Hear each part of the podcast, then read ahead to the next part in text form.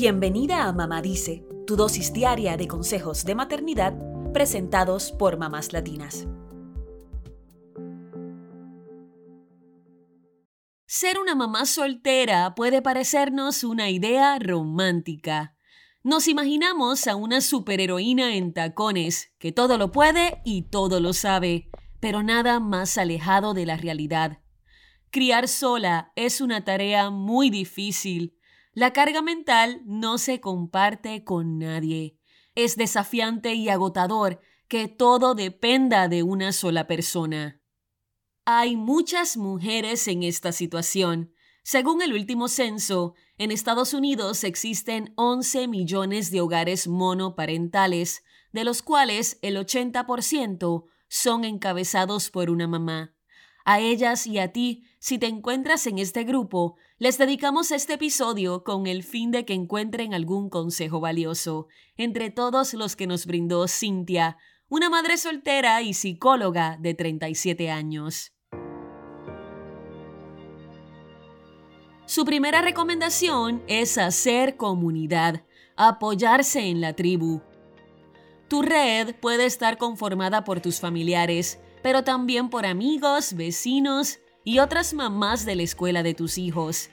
Personas de tu confianza que no solo puedan cuidar a tus niños, sino también escucharte, con las que puedas llorar y desahogarte cuando no des más.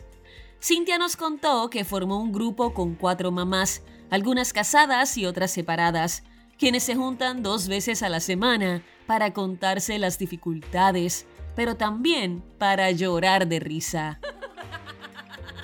Su segundo consejo es crear un lazo fuerte con tus hijos. Son ustedes ante el mundo, en lo bueno y en lo malo, y eso hará que el vínculo sea muy especial.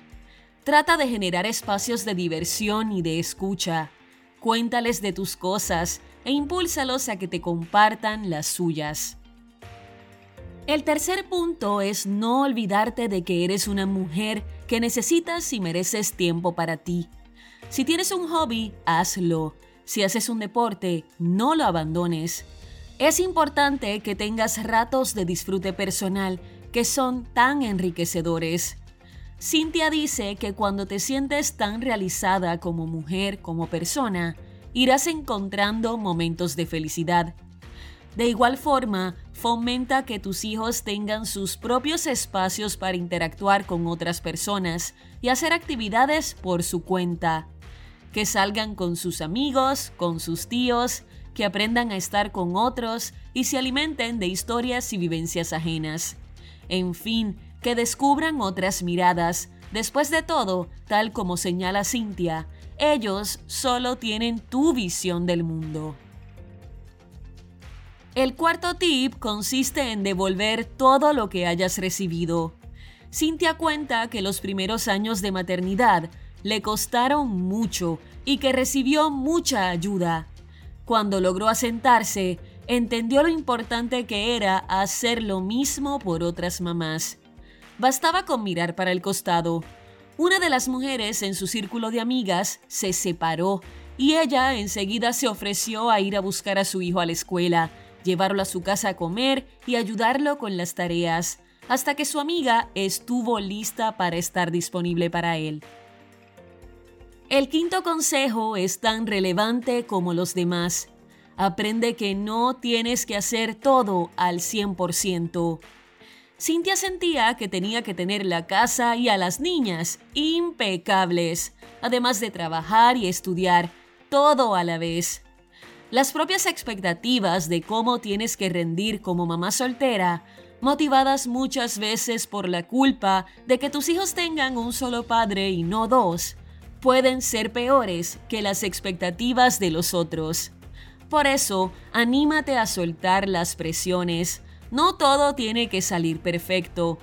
Si los platos quedan sin lavar una noche, no pasará nada. Y si tuviste que comprar comida hecha, tu hijo no se va a desnutrir.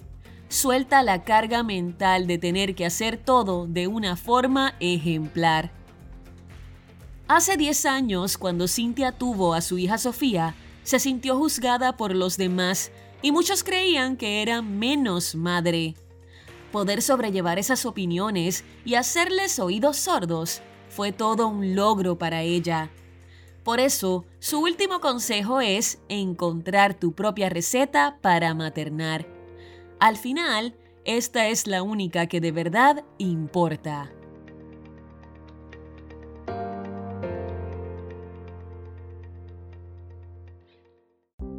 Eso es todo por hoy. Acompáñanos el lunes con más consejitos aquí en Mamá Dice y síguenos en mamáslatinas.com, Mamás Latinas en Instagram y Facebook y Mamás Latinas USA en Twitter.